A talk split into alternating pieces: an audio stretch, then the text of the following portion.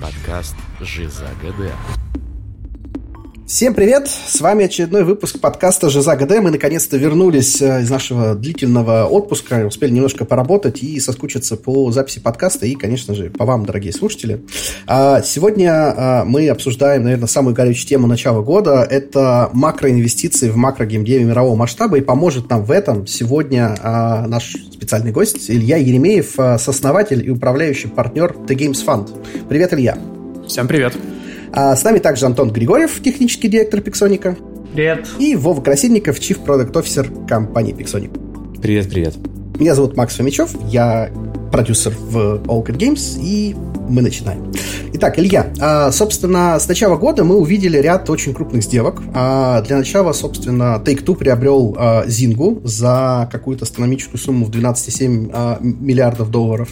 Затем этот рекорд буквально через короткое время был побит Microsoft, который намеревается купить Activision Blizzard за 67 миллиардов долларов. Вот. И Sony ответила на это заявлением о том, что планирует купить Банджи за 3,6 миллиарда долларов. Собственно, главный вопрос это, что вообще происходит? Uh, ну, на мой взгляд, это просто продолжение уже давно uh, идущего тренда на консолидацию рынка. И вот uh, только сразу комментарий в сторону про астрономические суммы. Мне кажется, они сейчас выглядят астрономическими, но с учетом того, какая глобальная инфляция в мире идет, то вот заплаченные деньги сейчас, они через несколько лет уже не будут выглядеть такими астрономическими. А все таки крупные покупки, они э, делаются с прицелом на какую-то долгосрочную выгоду. И э, поэтому вот то, что раньше было, то, что раньше было невозможно себе представить в плане таких сумм за, за покупки. И когда покупка там Майнкрафта за миллиард, ну, э, эм, Маджанга за миллиард, да, она оказалась просто чем-то нереальным, то теперь покупка за миллиард уже кажется э, ну, не, не, такими же, не такими же большими новостями. И покупка Банжи, вот э, это уже на фоне двух предыдущих сделок э, выглядит, ну, если не дешево, то уже не такие э, там такие потрясающие новости. На, на сдачу банжи купили. Ну, скорее, скорее из, из мести, да, как, как ответка.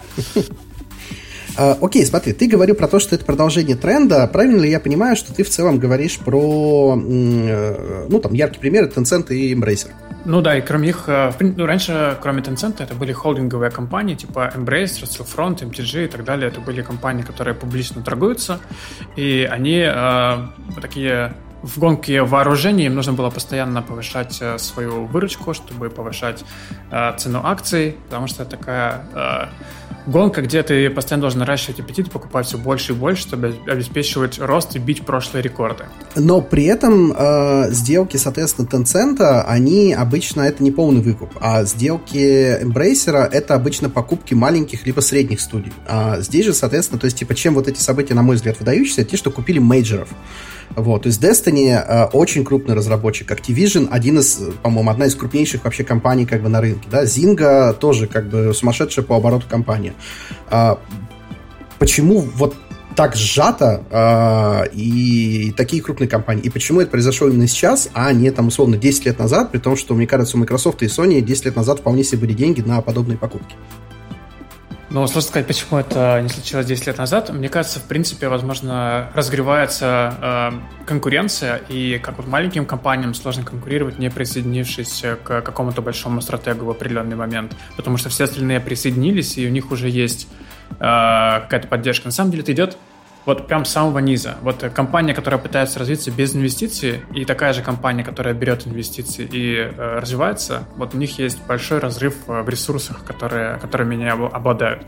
И даже имея теми же самыми компетенциями, делая одинаковые продукты, компания с большими ресурсами, на, ну, она победит в этой, в этой борьбе. То же самое идет э, на каком-то уровне с, э, с взаимодействием со стратегами. Вот компания, которая взяла инвестиции у, там, у фонда и дальше продолжает развиваться независимо, она в какой-то момент столкнется с тем, что ей нужны огромные деньги на маркетинг, например. Это десятки миллионов долларов в месяц, если мы говорим вот про, про вот наши целевые компании. И компания, которая работает со стратегом, она в этот момент получит преимущество, потому что у других ресурсов, э, у других как бы э, игроков таких ресурсов на маркетинг нет, поэтому это неизбежно. И то же самое, на мой взгляд, происходит еще на более высоком уровне. То есть конкуренция настолько обостряется, что не примкнув к какой-то большой э, какой-то большой партии, условно, да, такой экономической, то невозможно будет дальше конкурировать, потому что у других такие огромные ресурсы будут. Слушай, ну вот по этой логике как бы звучит так, что Activision, по сути, взяли денег у Microsoft на развитие в размере 67 миллиардов, и я просто не представляю, что на это можно сделать. Ну, то есть, как бы... Там, по-моему, выкуп. А, то есть, это, не, это же не кэшин. А, то есть, это то, когда а, текущие шерхолдеры получают деньги, ну, и компания продается. Возможно, там есть у них какие-то дальше планы по тому, как дальше это все финансировать. Но это не такая сделка, что они 60 миллиардов, миллиардов профинансировали внутрь Activision. Так, а, а, с... а можно я поделюсь, попробую сейчас своей какой-то диванной теории заговора, вот там конкретно, и, и вы скажете, насколько это идиотски звучит. А, э, мне просто кажется, что каждый э, выход следующего поколения консолей это, ну, некое окно возможностей, побороться за большую долю рынка, а, за существенную. То есть, когда выходит Next Gen, а, это всегда способ переиграть рынок, да, то есть переделить его. И мы видим, что вот с выходом вот этого пятого поколения Microsoft очень активно стал наседать и на, на, на долю, которая была у Sony. И это вот с одной стороны одна часть стратегии.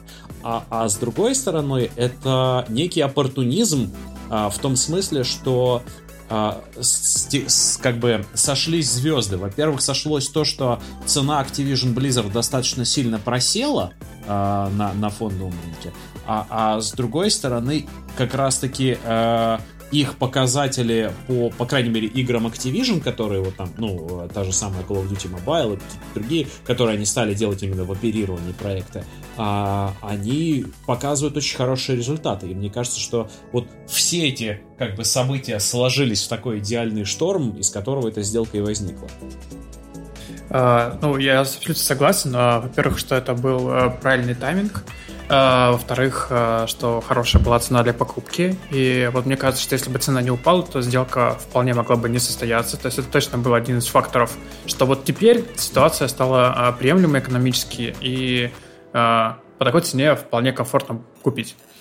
А, дальше это стратегические покупки. Вот в отличие от Embracer э, и Slowfront, мне кажется, что тут не, не про выручку скорее, а про какие-то синергии и про покупку IP и франшиз. То есть Microsoft важно иметь разработчиков э, IP Call of Duty, э, Blizzard с их линейкой и с анонсированной недавно игрой новой по, по новому IP. Вот, и, э, и вообще у Microsoft развитие игрового бизнеса в последнее время, оно выходит все больше и больше на передний план, и подразделение Xbox становится все больше в фаворите, ему больше внимания уделяется, и топ-менеджмент всего Microsoft больше и больше говорит про игры.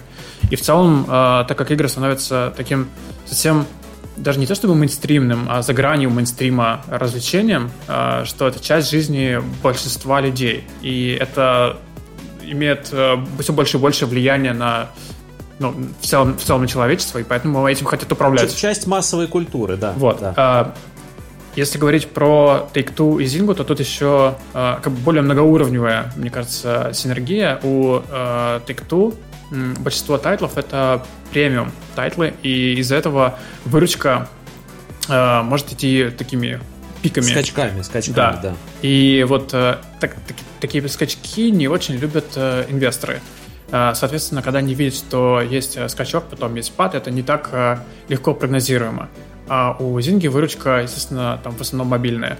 И... Но ведь у, собственно, Take-Two, да и, в общем-то, и Activision, плюс-минус до последнего времени, они живут так десятилетиями. И вроде как, как бы всех все устраивает 20 лет. Что вдруг изменилось? Ну, во-первых, э, прирост э, большого числа инвесторов на биржу, например. То есть, э, возможно, это как-то повлияло, изменились вообще, в принципе, настроения людей, кто торгует акциями. Большое количество ритейл-инвесторов появилось просто частных людей через Robinhood, у нас там через Тинькофф и так далее. Да? То есть, возможно, изменился паттерн людей, кто кто, собственно, покупает акции и кто влияет на, на цену акций. А, да, вот э, что мобильный рынок э, растет быстрее всех остальных по сегментов игровой индустрии. И, возможно, просто вот какие-то, э, возможно, невидимые нам факторы сошлись, которые позволили конкретно сейчас это сделать. Вот почему это не сделано было раньше, ну, прям сложно сказать. Ну, может, прям не думали, что это возможно, не думали, что это нужно делать, и они могут расти, вот, используя свою старую стратегию. Плюс у Take-Two есть классные франшизы, и они плохо представлены или вообще не представлены на мобайле, да, и у Zynga есть э, хороший опыт э, работы в вебе и на мобайле, и вообще, в принципе, в free-to-play э, сегменте. Возможно... Ну, это одна, одна из первых таких больших хитовых э, компаний э, в мобильном сегменте. И, возможно, есть планы Э, ну, я почти уверен, что есть планы по привнесению этих франшиз в каком-то виде на мобайл. То есть Blizzard уже это делает, да, с э, Diablo.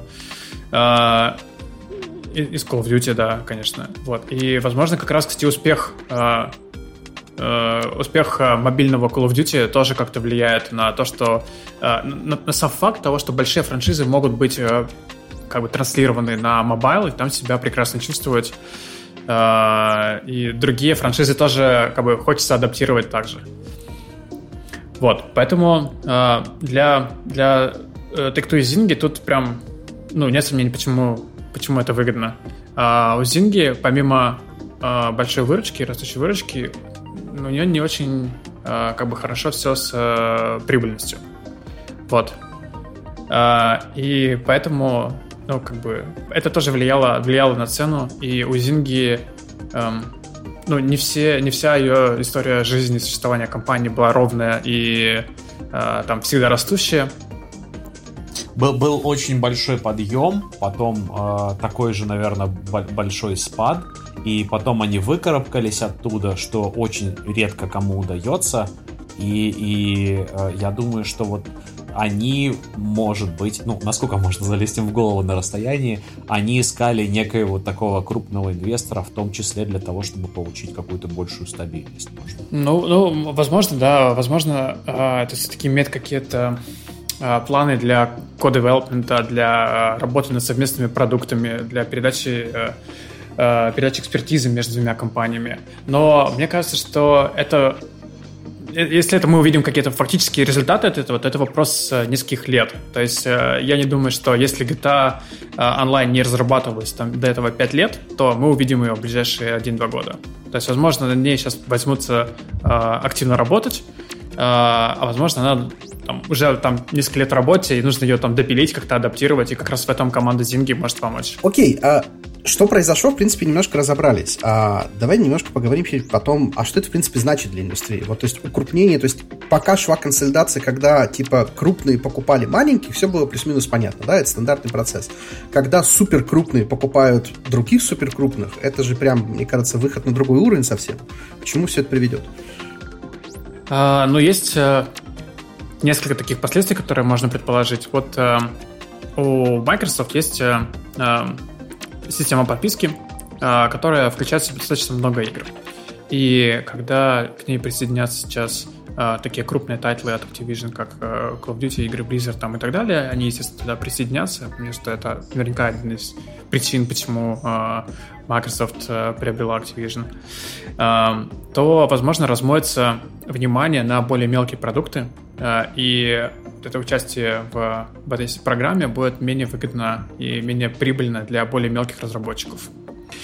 С другой стороны, это, конечно, борьба за IP с прямым конкурентом с Sony. Да, сейчас не все говорят, что э, все игры останутся мультиплат мультиплатформенными, что не будет э, эксклюзивов и так далее. Но это все равно это про сроки, да, это, ну, то есть у тебя даже разница в сроках выхода э, там, не знаю, там несколько месяцев, да, если это регулярно будет случаться с топовыми тайтлами, то это все равно как бы фактор за выбор той или иной консоли. И, возможно, вот вы правы в том, что сейчас такой моментум набрался для Xbox, да, что нужно сделать э, рывок, и можно, э, и можно прям захватить э, там львиную долю рынка. И, и надо дожимать по максимуму, чтобы эту битву вот в переломные моменты выиграть. Uh, Sony интересна, интересна покупка Bungie, uh, и интересно их uh, как бы пресс-релиз на эту тему, который упоминает, что их стратегия в создании мультиплатформенных игр. А Bungie — это в том числе владельцы франшизы Halo, которая до этого была эксклюзивом для Xbox, да, и вот как бы говорить про то, что вот теперь разработчик эксклюзивов для Xbox теперь будет делать мультиплатформенные игры, это, конечно, это такое, знаешь, очень...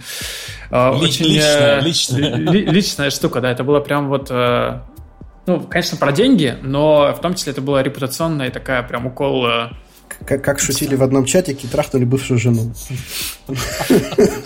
Черт. Ужас.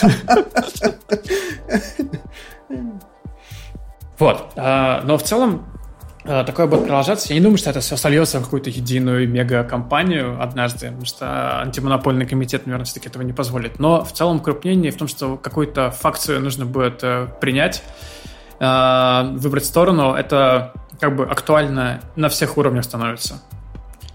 То есть от самых маленьких стартапов до супер-мега корпораций. А еще это может быть как раз вот э, способом, э, ну, в целом на многих рынках консолидация происходит в какие-то трудные времена, и э, трудно, трудно, конечно, говорить, что на, на, на рынке игр трудные времена, но все-таки у нас есть кризис чипов, который сильно бьет по э, игровым приставкам, вот. Да, и э, тут э, как бы это тоже вносит свое влияние. Uh, да, но мне кажется, это временные трудности. Uh, то есть понятно, да. что кризис чипов он uh, сейчас существует, потому что там, но это не, не потому, что, не знаю, кончились полезные ископаемые, да, и чипов больше не будет.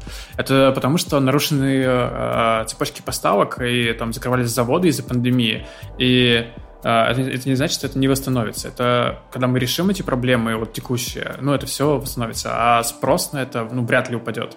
Не упадет, а, точно.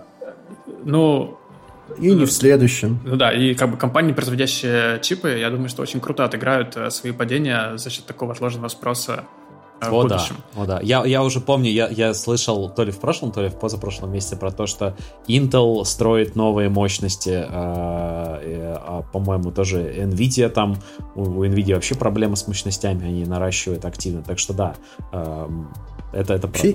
Я сегодня читал новость, что производители чипов забуканы до 2026 года, вот, поэтому Next Gen на новых видяхах как бы нам еще придется ждать не скоро.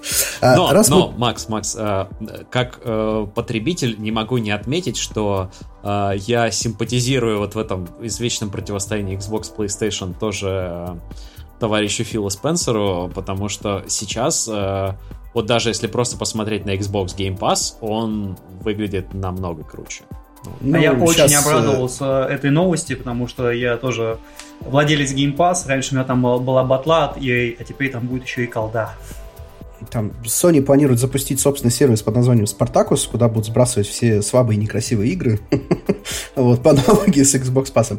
А, раз заговорили про новости крупных и мелких э, паблишеров и разработчиков, буквально на днях я читал статью на BBC, вот, э, в которой как раз маленькие индюшата жаловались на то, что они, в общем-то, боятся этой сделки.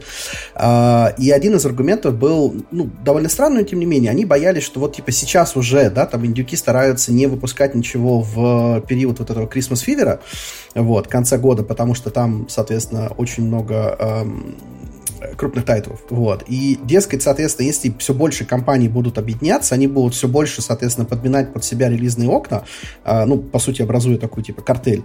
Вот. Потому что гораздо проще распланировать, как бы, релизы в удачные окна, когда у тебя все даты под руками. Вот. Что вы про это думаете? В современном мире, мне кажется, разработчики игр, во-первых, все меньше и меньше зависят от дат релизов. Э, все больше народу переходит на модель фри-то-плея, э, когда у тебя просто идет постоянный revenue flow такой.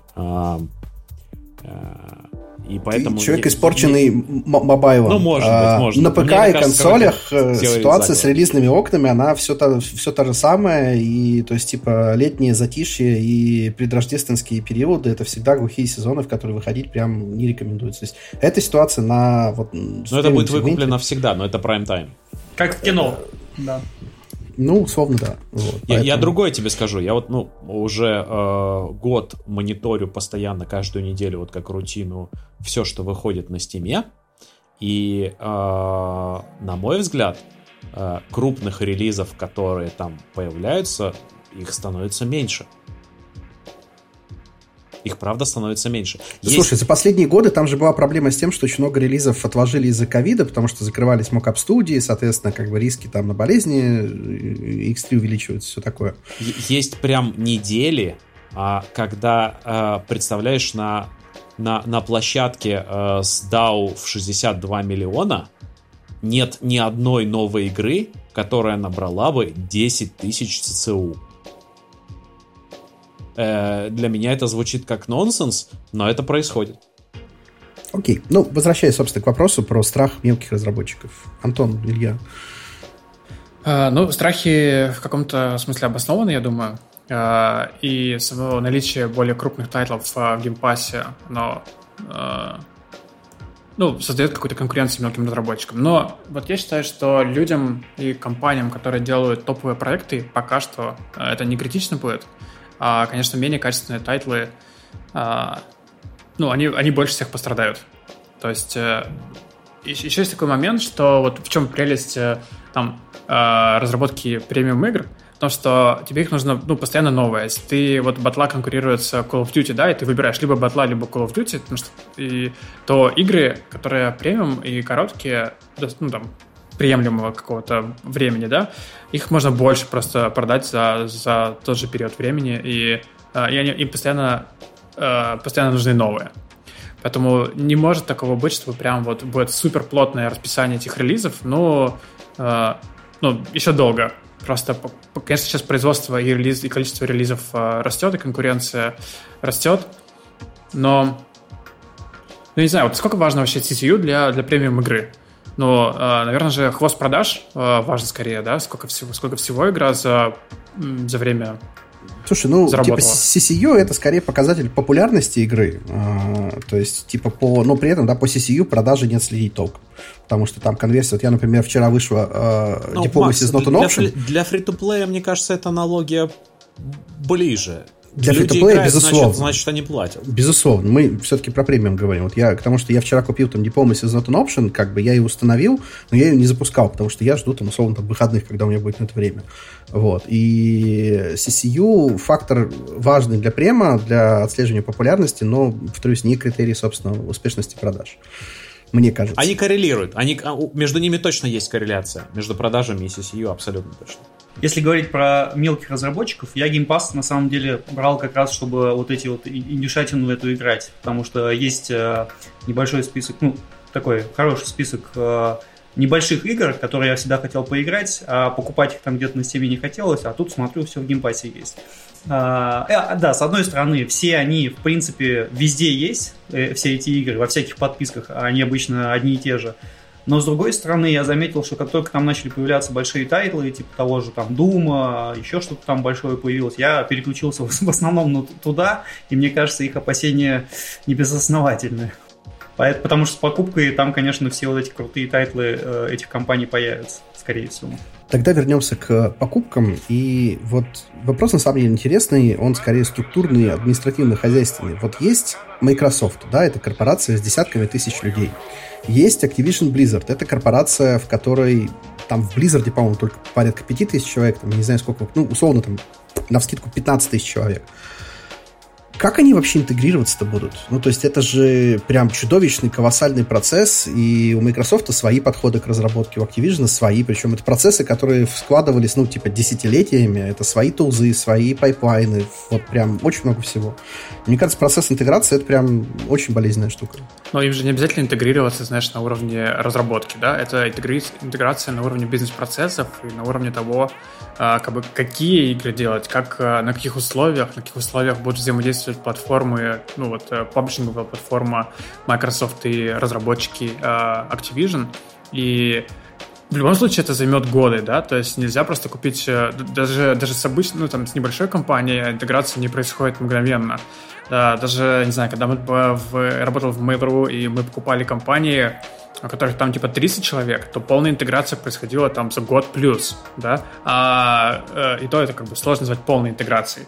То есть все равно там, ну, никого не пересадишь на одни инструменты, и там культуру никак не смешаешь и так далее. А когда мерзнутся компании, которые там тысячи человек, это большой-большой период. То есть даже сейчас вот, э, во-первых, они объявили сделку, да, во-первых, если она пройдет, то потом еще сам процесс сделки будет очень долгий. Это может там год или плюс занять, да, и потом уже это многолетний период интеграции.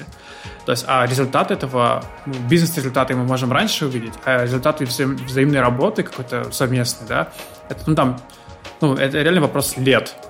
Вот. А, и интегрироваться они будут в основном на уровне бизнес-процессов. Никто не будет там их садить в одно место и так далее. Причем они, мне кажется, даже заявляли в своих пресс-релизах, что э, компании останутся там условно независимыми, хотя, конечно, так все заявляют, и там, а потом а потом все по-разному Ничего не поменяется. Но я, я думаю, в целом, э, в целом, да. Вот знаешь, можно было бы опасаться, что, например, какая-нибудь э, э, Electronic Arts покупает какую-то такую крафтовую компанию, и вот там начинает э, лутбоксы им туда впиливать, заставлять. Вот, э, это можно было бы думать, что вот они реально платят. А то, как Microsoft э, будет влиять на разработку конкретных продуктов Activision Blizzard, я не думаю, что прям реально будет там серьезный импакт на сами продукты.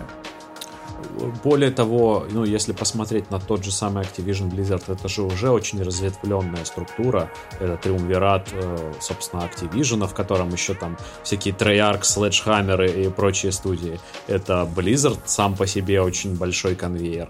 И, и там еще и King где-то затерялся среди всего этого добра. Вот, то есть это, это, это уже очень такая разветвленное дерево, и раз оно там существует отдельно, никто не пытается слить все ветки воедино, то и, наверное, и при покупке этого тоже никто делать не будет. Я вот э, согласен, да, я думаю, что как бы этот э, там, триумвират будет работать больше в интересах э, Microsoft сейчас. Ну, это по-любому так. Вот, то есть э, для этого, без этого не было бы смысла покупать да, такую да. компанию. Вот, то есть, естественно, это, это как бы э, изменения на каком-то стратегическом уровне. Типа, может быть, игры будут на Xbox выходить раньше, чем на PlayStation теперь. Может быть, на Xbox будет какой-то эксклюзивный контент. Может быть, появятся эксклюзивы в целом. Э, и так далее. То есть вот, вот на таком уровне будет э, их взаимодействие.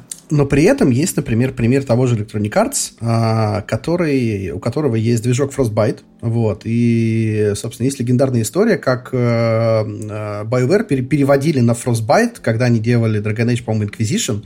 Вот, и, кажется, у Шрайера в одной из книг там, собственно, есть большой рассказ, как это было больно, как это было, как, как они страдали из-за того, что, ну, типа, движок под шутер не очень подходит для разработки типа RPG третьего лица. Вот. И, соответственно, проприетарных технологий, что у Microsoft, что у того же Activision Blizzard, как бы вагон и маленькая тележка. Вот. И, ну, то есть логично, что если, грубо говоря, ну, как бы все это дело унифицировать, как бы, и, ну, вот, типа, это ж тупо экономия ну, средств. Ну, я не думаю, что Microsoft заставит э, Activision перейти на воксельную графику э, от, от Майнкрафта, но... Хотя было бы очень забавно, если честно. Не, ну так, такие случаи э, ну, бывают, да, это вопрос, опять же, из э, там, каких-то утилитарных соображений, да, что если есть единая технология, то ее э, ну, легче поддерживать. Ну, то есть, допустим, да, то есть представьте себе, что Epic покупает какую-то компанию, которая до этого делала игры на Unity, да. Я думаю, что они попытались бы их э, как бы конвертировать в свою религию и пересадить их на, на Unreal, да. Но я не думаю, что у Microsoft, э, ну, что это, Microsoft Studios, да, есть, я не, ну, у них нет такого как бы инструментария. Ну, будут какие-то бизнес-интеграции, да, будут э, там интегра... э, мержи бизнес-практик. Но Xboxовые вот я... Э, эти, Xboxовые дев-киты они наверняка будут получать раньше других. Ну, вот, да. перейдут очевидно. на Microsoft Word и Microsoft Excel. Да, наверняка, да. Заставят скрепку ввести во всех играх. Да-да-да, много мемов. Окей, а, Хорошо. Я просто почему спрашиваю, я как бы мы в Пиксонике проходили процесс инкорпорации с мейлом, вот, и в Пиксонике было 120 или 140 человек на тот момент, и мержили исключительно бэк-офис, и это был очень болезненный процесс, вот. Я себе просто очень слабо представляю перевод, там, не знаю, 6 тысяч сотрудников на условный бэк-офис Microsoft, мне кажется, это прям будет стон будет э, стоять очень долго. Слушай, ну э, ты все-таки учитываешь, что Microsoft это компания, которая в B2B сегменте обслуживает огромное количество клиентов, именно корпоративных клиентов. И уж они-то знают, как переводить компанию на свои продукты. Да, например, на Microsoft Project. Кстати говоря, у Microsoft есть Azure. Вот, вполне вероятно, что они и туда всех поведут, серваки этих игр. Плюс есть э, Cloud Gaming, который они все пытаются развивать. Возможно, там они тоже это попробуют. Давайте поговорим про другие компании. 31 а, января а, в сеть вылезла табличка, пирожочек такой, в котором, собственно, были самые крупные, я так понимаю, а, игровые студии с, со всеми со всеми студиями поменьше, которым принадлежат. Там, соответственно, в списке помимо Microsoft и Sony есть Ubisoft с огромной пачкой других Ubisoft поменьше, есть э, Take-Two с пачкой Рокстаров, есть Embracer, э, который занимает, мне кажется, самый большой кусок пирога э, с прям огромным разнообразием разных студий, Electronic Arts, Electronic Arts и, собственно, Tencent. Макс, а... давай всех купим. Слушай, у меня мелочи нет сейчас с собой, но можем потом поговорить. Вот. Да. вот. А, собственно, что про них? То есть э, Ubisoft, Take-Two, Embracer, Электроники и Tencent. Они-то кого будут покупать? Друг друга? Ну, вполне, вполне возможно, что и друг друга, да. То есть, ну, покупка на некотором уровне она становится не всегда покупкой, а мержем, да. То есть э, какой-то своп акций, может быть, и компании могут сливаться. Ну, как, как раз, э, как было вот э, у Activision Blizzard, там же не кто-то кого-то купил, они с, слились. Вот, и такие объединения теоретически возможны. Сейчас, а, вот я тоже читал статьи про японские студии, что а, европейские и американские студии легко покупаются, а вот а, японские студии сложно приобрести, там вот Sony, у них есть шансы, да, а у западных компаний практически нет шанса приобретать японские студии. Хотя там есть э, как бы интересные ну, честно говоря, не знаю, да, но разность менталитетов, может быть, может, патриотизм. Там, то есть быть... они, они не хотят продаваться или они не хотят покупать их? Они тебе, белые обезьяне, не хотят продавать свой... Понял. Рассветный бизнес. Гайдзину, гайдзину. Да. Вот, а, может быть, э, мы увидим, что есть консолидация азиатского рынка еще. Вот, а, а если говорить про китайские компании, там, а, крупные, то они очень активно смотрят на инвестиции и на покупку э, западных и европейских компаний. Вот, то есть это прям вот я бы сказал, что у Китая сейчас самый большой интерес к Европе, особенно к Восточной Европе и вот к нашему региону. То есть они очень-очень активно и очень агрессивно сюда заходят. И многие компании, посмотреть на последние сделки э, Tencent, да, то есть они и покупают компании, они и инвестируют в компании, причем в компании на ранних стадиях, компании в и мобильные, и PC премиум, э, и те, которые как бы сейчас выглядят странно, но делают что-то большое следующее. То есть мы как бы присутствие китайских компаний вот на нашем рынке будем видеть в ближайшем будущем гораздо-гораздо сильнее, чем сейчас. А помимо Tencent, китайские компании это кто еще? Ну вот, то есть NetEase, э, один из крупнейших, но они вроде как покупают только у себя дома. ByteDance еще uh, активно достаточно. Вот. Угу. Ну и между китайскими компаниями тоже есть своя конкуренция. Они там своя, своя игра престолов, они как бы то дружат, то конкурируют. Вот. И это еще сильнее разогревает, разогревает интерес. То есть, чтобы вот американские компании, именно игровые компании такие дружно инвестировали в Европу и Восточную Европу, такого особо нет, потому что американский менталитет вообще, в принципе, очень сильно такой э, герметичный, они, их заботит то, что происходит в Америке особо. А во внешний мир они не, не очень сильно смотрят. А азиатские компании, они прям начинают экспансию во внешний мир. А Amazon, Amazon кого-то купить может, потому что у них же тоже был свой гейминг, движок, вот это все. Студии а, даже ну, какие-то были. Ламберярд? Да, он самый. Ну, New World же вроде неплохо зашел, все смеялись над Amazon Game Studios, а New World вроде... Я не знаю, как она New сейчас. New World очень хорошо стартанул. Правда, конечно, было парадоксально, как компания, которая хостит сервера всему миру, умудря... умудрилась в своей игре не, до... не доставить достаточное количество серверов, но э, в целом она прочно, там, по-моему, до сих пор сидит в топ-10. Да. С New World ситуация примерно следующая. Значит, он очень хорошо стартанул с точки зрения продаж, но у него было огромное количество проблем как технических, как верно заметил Вова, с серверами, так и, собственно, дизайнерских там очень быстро вылезла, то есть там вся экономика построена, собственно, на аукционах и трейдинге между игроками, и там вылезла, там вылезли дюпы, там вылезли, соответственно, они начали на лету вносить изменения по мерджу аукционов между локациями, вот, и в итоге там достаточно сильно просел ЦЦУ, прям до, там, 10% от того, что было на старте, что, в принципе, ожидаемо, но падение было прям очень резко.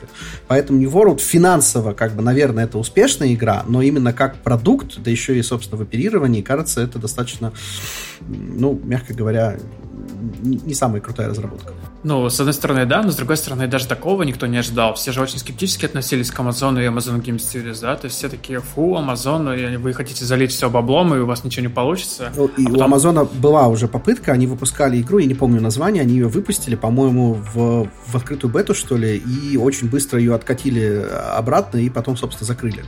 Ну, у Амазона бесконечно денег, да, если бы их э, следующие шаги, они как бы все были хуже и хуже, никаких результатов не было, это одна история. Когда у них есть бесконечные ресурсы, и видно, что что-то начало получаться, и сейчас, ну, то есть, а не, не, не случилось же так, что они запустили игру, не работают, они не понимают. Вот даже мы сейчас обсуждаем, да, и понятно, что надо было исправить, чтобы вот этот э, как бы импульс начальный можно было дальше развивать. Я думаю, что там тоже, в принципе, не, не дураки сидят, и они это учтут, и будут еще попытки делать. А... Просто такие вещи, которые нужно было исправить до старта. Ну, кого-то кого уволят, э, пересоберут команды, но они увидели, что это теоретически могло быть возможно, если бы они не ошиблись. Знаешь, как во Flappy Bird, типа ты играешь, сначала типа вообще ничего не понятно, потом такой, блин, вот я ошибся конкретно вот тут и тут. И со временем это может долететь до 143-го столбика. Ты думаешь, что Amazon будет развивать э, внутреннюю разработку или все-таки также выйдет на рынок M&A? А, вполне возможно. А, понимаешь, мне кажется, что в разработке важна культура компании. Почему, собственно, был скепсис а, а, в Амазоне, к, к игровым студиям Амазона, что там, а, ну, нельзя просто взять а, как бы кучу денег и просто желание делать игры и начать э, делать игры. Это вот э, культура, она должна с какой-то закваской быть, да, то есть нужно людей, которые уже делали игры, они понимают этот процесс, они понимают, какие продукты делать, и вот просто а, как бы на голом месте, на пустыре вот это очень сложно собирается. И поэтому как раз, возможно, Привет, они... Сбер игры. А, ну, они когда-нибудь... А, кстати, я вообще очень уважительно отношусь э, к с Сбергеймс. А, мне нравится, что там можно строить долгосрочные... Это, кстати, долго... правда. Это иметь правда. долгосрочные цели. Когда-нибудь мы сделаем отдельный выпуск про Сбергеймс, но, но не сейчас. А, давайте к вопросу, который муссировался в комментариях на протяжении всего января. А, кто следующий? Ух ты! Слушай, это можно прям тотализатор открывать. Э. Хорошая, кстати, мысль. Mm. Ubisoft, мне кажется, вполне. А она не слишком ли большая для, для того, чтобы ее кто-нибудь съел? А, ну, мне кажется, если Activision, Blizzard King не слишком большой был. Ну, вообще, то... да, ты прав. Ты прав. То Ubisoft это такой очевидный, ну, не знаю, Electronic Arts, но это будет очень круто. А, но это прям, типа, сложно представить. Э, а вот э, Ubisoft, мне кажется, может быть... А почему электроников сложно представить? Не знаю, надо посмотреть, вот у кого капитализация больше, у Ubisoft или у Electronic Arts? Кто просто дороже? Ubisoft в последнее время тоже э, страдает от э, того, что ну, во-первых, они достаточно давно э, пытаются зайти в мобильный сегмент, и вроде как у них не очень хорошо это получается. А во-вторых, у них тоже вот эти пошли репутационный ущерб, там же тоже У Юбиков в мобильном сегменте на самом деле все достаточно хорошо получается. Несколько лет назад они начали собирать мобильные студии. Значит, я не знал, а, прошу, прошу По-моему, Green Panda, что ли, у них одна из, собственно, основных вещей, которые под себя собирают вещи. Они очень активно рекрутят, э, в том числе, собственно, из э, СНГшного региона. Вот. И э, проектов каких-то мега успешных у них не было, но, в принципе, были неплохие вещи. Вот. А, и в целом у Ubisoft, мне кажется, в целом-то все нормально, ну, кроме NFT. Вот. А, а вот почему электроников купить сложно, мне прям учитывая их там, собственно, Battlefield последний, который... У, у Юби же, же еще тоже были менеджмент-скандалы, вот тоже относительно недавно, плюс вот эта история с NFT. Но вот смотри, почему э, Electronic Arts купить сложно, а Ubisoft? Потому что вот у Electronic Arts Market Cap, это их э, оценка, ну, суммарная оценка всех акций 35 миллиардов, а у Ubisoft 6,4. То есть Ubisoft просто несколько раз дешевле стоит. Поэтому больше, в принципе, потенциальных покупателей может позволить себе такую покупку. А Ubisoft обладают крутыми франшизами, да, то есть Assassin's Creed Во-первых, крутые стоит. франшизы, во-вторых, у них есть вот этот самый их э, достаточно неплохо перформящий э, Siege э, Rainbow Six э, как онлайн-проект. Так и интересно, ну, Extraction, ну, Extraction тоже хорошо, мне кажется, будет идти. Э, но у Electronic Arts есть э, спортивные серии, да, вот это прям тоже кру- крутая фича. Ну, опять же, FIFA разорвала контракт с FIFA, вот, и что там будет, собственно, дальше со спортивной серией Electronic Arts, очень большой вопрос, потому что тот же самый PES, э, Pro Evolution Soccer, он же как раз, собственно, проигрывал конкуренцию за счет того, что там не было реальных клубов, а там сумма контракта, я напомню, была, по-моему, порядка 3 миллиардов долларов на... или миллиарда долларов на 3 года, в общем, достаточно серьезная сумма за лицензию. Ну вот интересно, что это значит, э, что не будет игры по FIFA или просто кто-то другой э, будет обладать этим?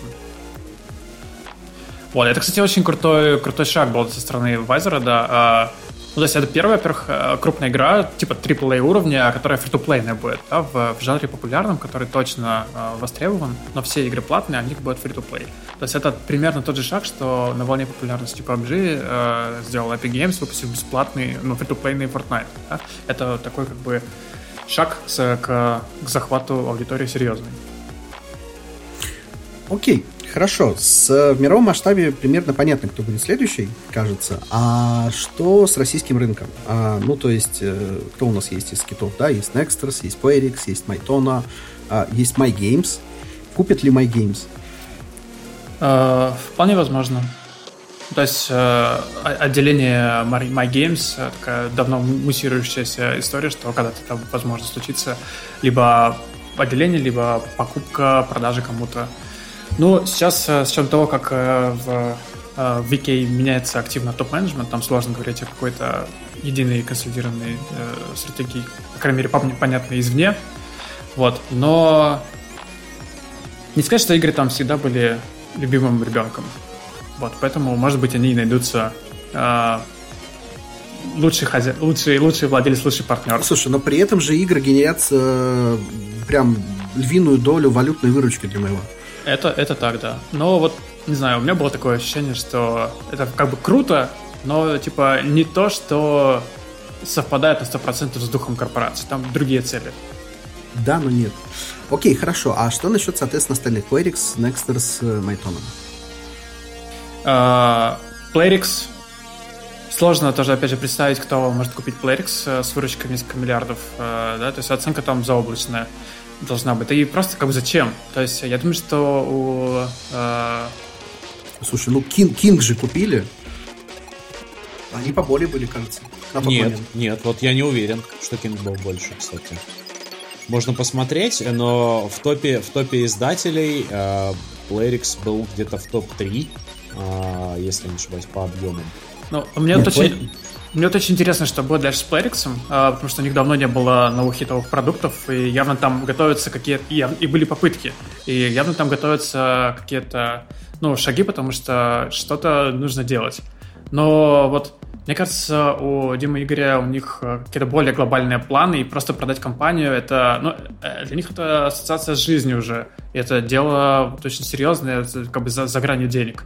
Вот, поэтому просто продать, ну, мне кажется, это не очень вероятным. Только если продажа с целью чего-то большего, э, там, как, как это во что-то можно еще более глобальное превратить. А, Майтона вполне возможно. Game Insight, если найдутся интересанты, вполне, вполне возможно. Но, кстати, надо, было покупать, когда, когда Guns Boom был в Зените. Вот это был... Продавать точнее надо было. Продавать, да, вот я подумал, что надо было продавать. А, а что ты думаешь насчет э, насчет варгейминга? Вполне возможно. А, я думаю, что... А, я думаю, что да, я думаю, что теоретически, ну, понимаете, вот Playrix и Wargaming в этом плане немножко похожи, да, то есть это люди, которые управляются, по сути, там, один-двумя людьми, да, это не, не, не, не, не корпорации в их... Это бы, личные с... проекты, да. Да, и, и поэтому сложно. То есть э, не факт, что Playrix без э, Игоря и Димы будет работать так же, как, как под их руководством. И не факт, что Wargaming будет так без, работать без Виктора. Да, то есть там там жесткая линия партии есть. Это компании с, как бы, с одной стороны, типа, горизонтальным управлением, с другой стороны, с жесткой идеологической вертикалью. Да, типа, там решается все наверху. А, и поэтому очень сложно такую компанию продать и интегрировать. Ну, точнее, купить и интегрировать, да? То есть купить-то можно, а как она дальше внутри ну, потому что они это... сильно завязаны на личности конкретных людей, да. Вот. Эм... Поэтому теоретически какой-то мерч Wargaming, я думаю, возможен но такое сложно сказать. Но я не удивлюсь, если такое случится, будет круто. Окей, okay, хорошо. А что насчет, э, так сказать, локальных э, русскоязычных менеджеров не как субъектов покупки, а как, собственно, акторов этого процесса? Кто из наших, э, э, ну, кто из наших способен на покупки, в принципе, более-менее понятно, плюс-минус тот же самый список, но насколько у них, собственно, хватит, э, так сказать, ширины рта откусить э, от куска международного пирога? Ну вот пока, если посмотреть, например, как а зачем? Это, зачем кусать э, там типа международный э, пирог, да? Посмотри, э, есть, например, Nexus, да, который сделал недавно сделки. Просто студии в СНГ, они по соотношению э, там цена производства и качество контента, который они производят, они гораздо выгоднее, чем компании в Западной Европе и особенно в Америке. Плюс, плюс 100-500, да, потому за... что у нас Про разработка я намного бы поспорил. дешевле, намного. Вот я поспорил, вот я прям сильно поспорил. Но... Не, ну, ну, ну вот смотри, допустим, мы смотрим, там у нас большой поток подходящих заявок, мы смотрим, сколько burn rate у компании в, Сан- в Сан-Франциско и сколько burn rate компании в Москве. Вот это X5. Вот. А, а качество они выдают плюс-минус такое же. Понятно, что Тут есть проблема в том, что с ковидом, с приходом тотальной удаленки очень большое количество наших специалистов перестало, потеряло просто интерес работать на локальный рынок. И да, у тебя те, кто остаются, соответственно, стоят дешевле, но их остается прям единицы. Ну, не совсем единицы, ну, как бы, но ну, значительно ну, меньше, ну, чем ты было. преувеличиваешь, Макс. Во-первых, удаленка... Вов, я сейчас ищу 100 человек. Я понимаете, я прям... удаленка повлияла не только на российский рынок. Вон, э, ты видел, как там этот... Battlefield 2042 оправдывают. Удаленка. Не получилось, потому что удаленка. Так что это влияет на всех. Это и на Америку влияет.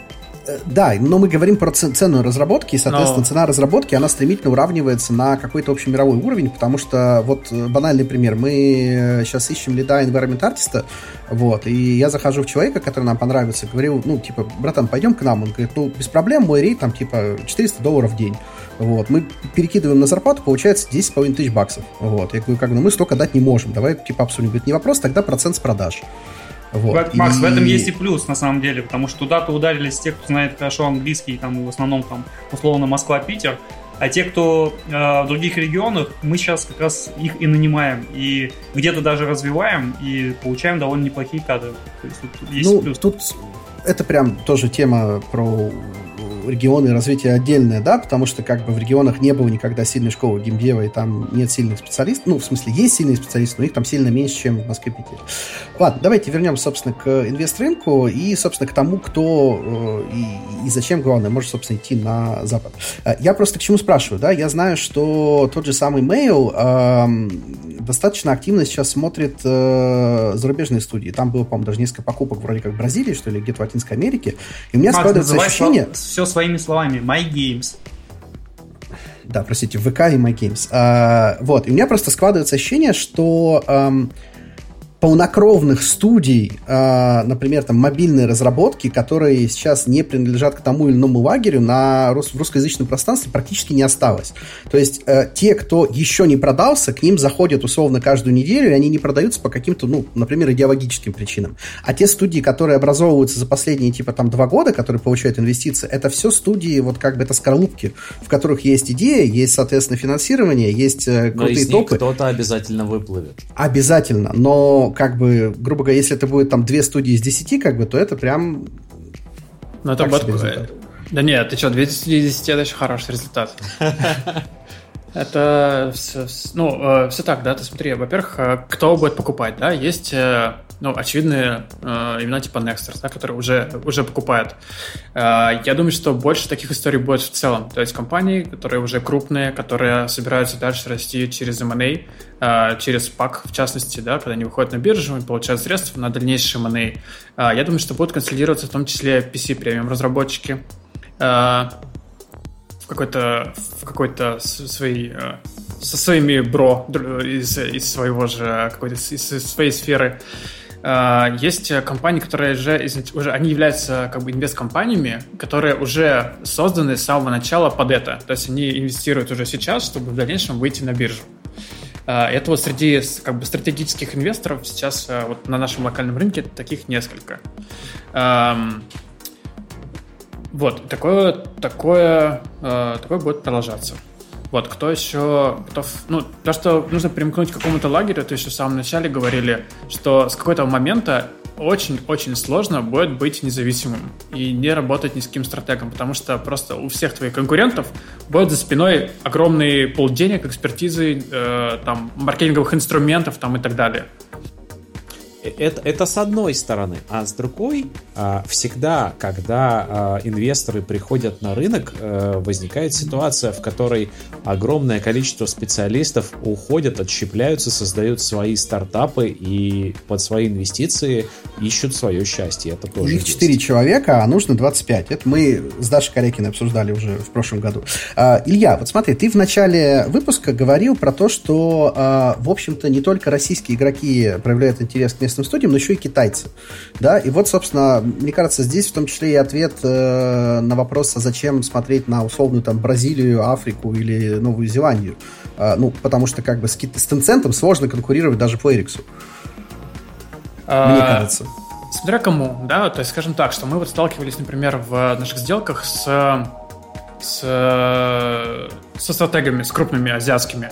Вот. И так как мы предлагаем ну, нейтральные инвестиции без каких-то дополнительных там, опционов на контроль, э, планов вообще купить эту компанию, то вот как бы предлагая альтернативу э, стратегу, тебе легко продавать свои инвестиции. Пока что мы ни одной сделки с, с, в борьбе со стратегом не проиграли. А, но когда ты другой стратег, и приходят китайцы, вот тут я бы заволновался реально.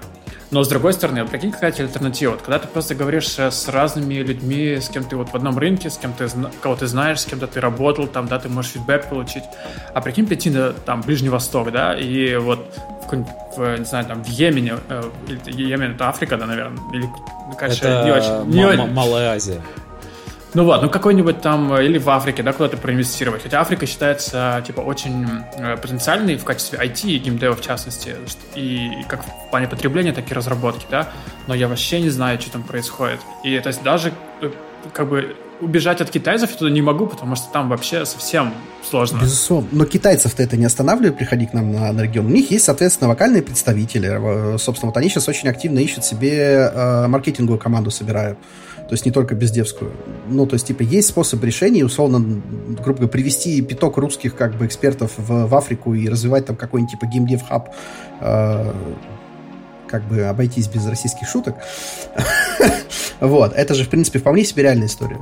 Ну, вот, э, типа, кто может э, реально, типа, 10 лет э, в это проинвестировать, э, и очень много денег, и в полном непонимании, там, в, в, в потемках ходить эти все время без гарантии какого-то результата. А, честно говоря, я вообще себе сейчас такой проект не представляю, что кто-то бы рискнул реально там миллиардами долларов, чтобы пойти в Африку и 10 лет инвестировать туда, чтобы получить.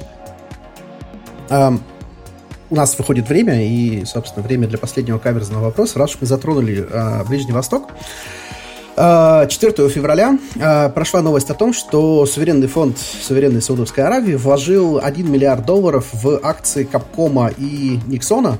А, и, насколько я помню, это уже не первая подобная сделка. А вот, собственно, опять же, тот же вопрос, а что это было, вот, и в чем, в общем-то, здесь отличие от того, что было с Банжи, Activision и Зингой? А, ну, знаете, для суверенного фонда Русских Эмиратов миллиард долларов это вообще пшик, во-первых. А, и как бы это понятный курс, который тоже очень давно уже идет на диверсификацию, да, то есть они заработали деньги свои на ресурсов, Да, капля нефти, да. они, они заработали деньги на природных ресурсах, и они это активно вкладывают. Они вкладывают в сферу туризма, в сферу э, там, информационных технологий. Э, и вот сейчас геймдев. Вот э, ну, мы тоже общались с арабскими фондами, и им тоже интересно. Они, им интересны крупные чеки, да, им на ранних стадиях не интересно инвестировать, но когда мы говорим там о десятках, сотнях миллионов долларов, приходите. Вот. И это ну, просто что не видя потенциала в развитии э, этого сектора экономики, в принципе, entertainment а, видеоигр в частности, и хотят добавить себе вот такой актив в портфолио. Я думаю, что таких сделок будет только, только больше.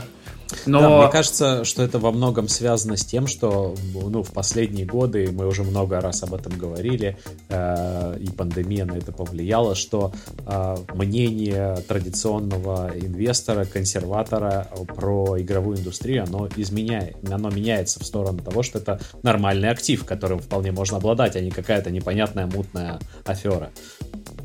А, и еще, кстати, такой момент, что в, э, ну, Арабский Эмират это же страна экспатов, там очень большое количество людей и, и с ну, как бы международным опытом.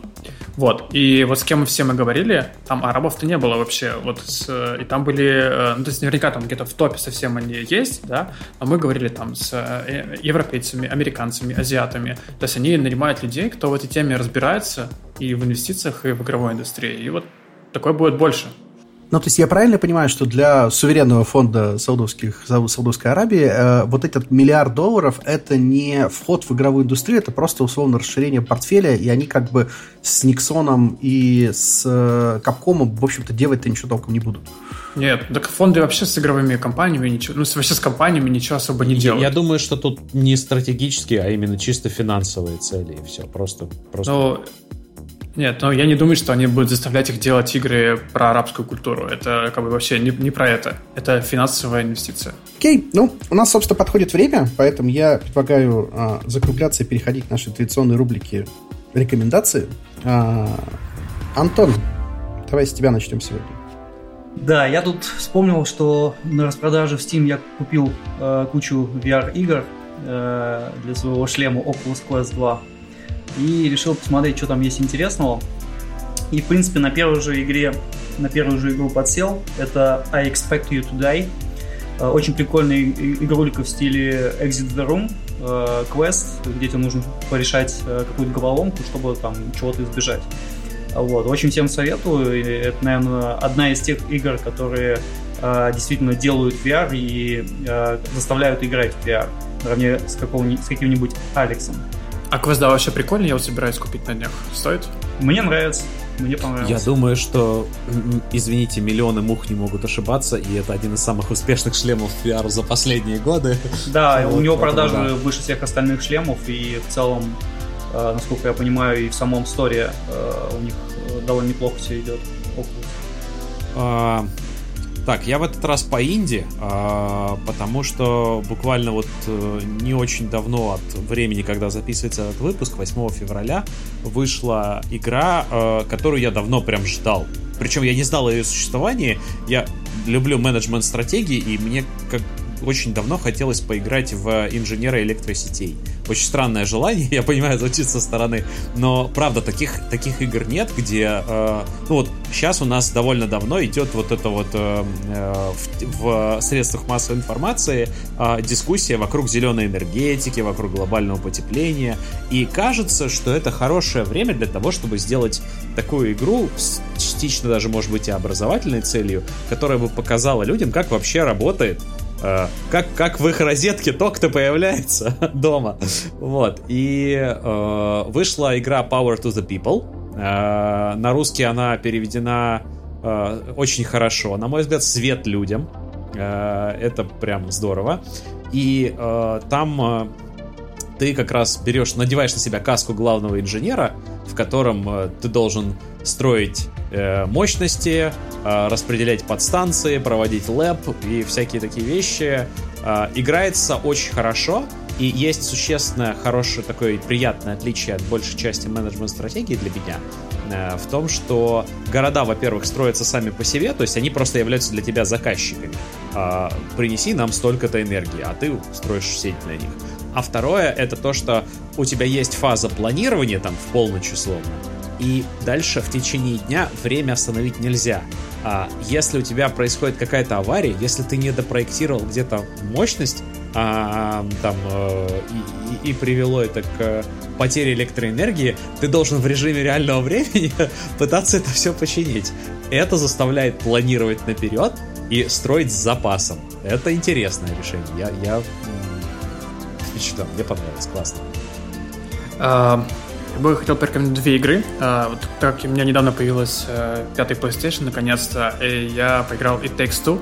Это такой кооперативный, кооперативно-приключенческая игра от супер советую, она очень-очень красивая, она очень стилизованная, и там офигенные офигенные механики, и каждые там несколько десятков минут тебе дается новая механика на протяжении всей многочасовой игры. И очень крутая работа с камерой. Вот это прям одна из топовых работ с камерой, где я видел в играх вообще. А про мобильные для меня а, такая последняя обсессия — это а, League of Legends Wild Rift. А, я играл в большой лол достаточно там долго, но без каких-то прям особых а, достижений. А тут а, мне прям настолько это понравилось, что я за там полтора месяца дошел до э, платины 1. Это такое серьезное в, в рамке э, как бы достижение. Вот. И э, игра супер потрясающая. Она настолько вот э, дизайнерски по UX, по управлению, по, по качеству графики, которая сильно круче даже, чем то, что есть на PC. И это просто вот новый уровень как бы AAA игры для, э, для мобила. Э, да, я, я, я, я решил вернуться в лол после Аркейна. Uh, вот, я тоже и... вернулся в лол после Аркейна. Это работает. Uh, да. Ну, Аркейн, кстати, ну, это банально порекомендовать. Это прям must для всех. Да, да, да. Вот. И, и вот интересно, что League of Legends Wild Rift, она будет релизнута на консолях в том числе. То есть League of Legends приходит на консоли, и, возможно, вот эта игра, она будет мейджором уже поверх, э, как бы, круче, чем обычный лол. Э, потому что она во многих аспектах сделана гораздо прикольнее. Вот. Но тут есть как бы разное мнение. И еще вот не про игры, я бы очень рекомендовал всем учить английский язык. Потому что, вот, например, когда мы э, общаемся с фаундерами, это один из критериев, как, который мы оцениваем, вообще будем мы инвестировать или нет. Потому что вот дальше после нас должны инвестировать международный фонд. Если ты не можешь поговорить как фаундер или хочешь там говорить с переводчиком, это прям большие-большие проблемы тебе сулит и прям лимитирует то, насколько дорого ты можешь продать свою компанию. Не зная английский, ты типа в 10 раз теряешь цене в своей компании, потому что у тебя ограничены варианты. Это точно как бы одна из крутейших инвестиций, которые можно сделать в себя. Это выучить английский на каком-то приемлемом уровне. Э, написать уже можно неграмотно, потому что есть э, тулзы типа Grammarly а говорить про свободу, пускай с ошибками, но выражать свои э, мысли без э, там, саппорта и какого-то переводчика, это просто критически в, в этой жизни, в текущем мире, без этого вообще невозможно выжить. Ну, кто еще нет, тот, пожалуйста, делайте это. Поддержу полностью Илью и про язык, и про Grammarly. А, собственно, я, я традиционно порекомендую что-то мейнстримовое. А, кажется, год или два назад я совершил большую ошибку, порекомендовав э, Watch Dogs Legends до того, как он вышел и до того, как я в него поиграл. Игра казалась, э, на мой взгляд, диким просто говнищем, но я рискну, сделаю это еще раз. А я порекомендую Horizon Zero Dawn 2 Forbidden, Forbidden West. West. Да, Forbidden West, вот, потому что первая часть продавала мне четвертую плойку, пятую плойку я купил только ради этой игры, ну, в первую очередь. Как оказалось, что еще Ratchet Clank, но про него в следующий раз. Вот, в общем, Horizon одна из э, любимейших вообще игр, один из самых прикольных и интересных миров, которых я видел вообще за сколько я играю, лет 25 уже, наверное. Вот, так что, на мой взгляд, это одна из тех игр, которые на пятой плойке пропускать категорически нельзя. Вот, вот. прямо сейчас ее на заказываю. Рекомендации работают? Повторяйте. Если раз уж рекомендации работают, то, конечно, я еще порекомендую вторую игру. Это Diplomacy is not an option от э, прекрасной студии э, Dor 407. Вот, очень клевые ребята, очень хорошая игра. Должна быть. А, Тоже, кстати, менеджмент-стратегия. Да. Вот. На этом у нас все. Огромное спасибо, что слушали нас. Не забывайте, что у нас есть э, чатик в телеграм-канале, э, где мы ждем ваш фидбэк. Если вы смотрите нас на ютубе, а мы есть на ютубе, оставляйте комменты. Нам очень важно знать, э, что мы делаем то, что вам нравится. И спасибо огромное всем. Илья, тебе отдельно спасибо, что пришел. Да, спасибо, что позвали. Очень приятно было. Пока. Пока-пока. Спасибо, пока. Пока.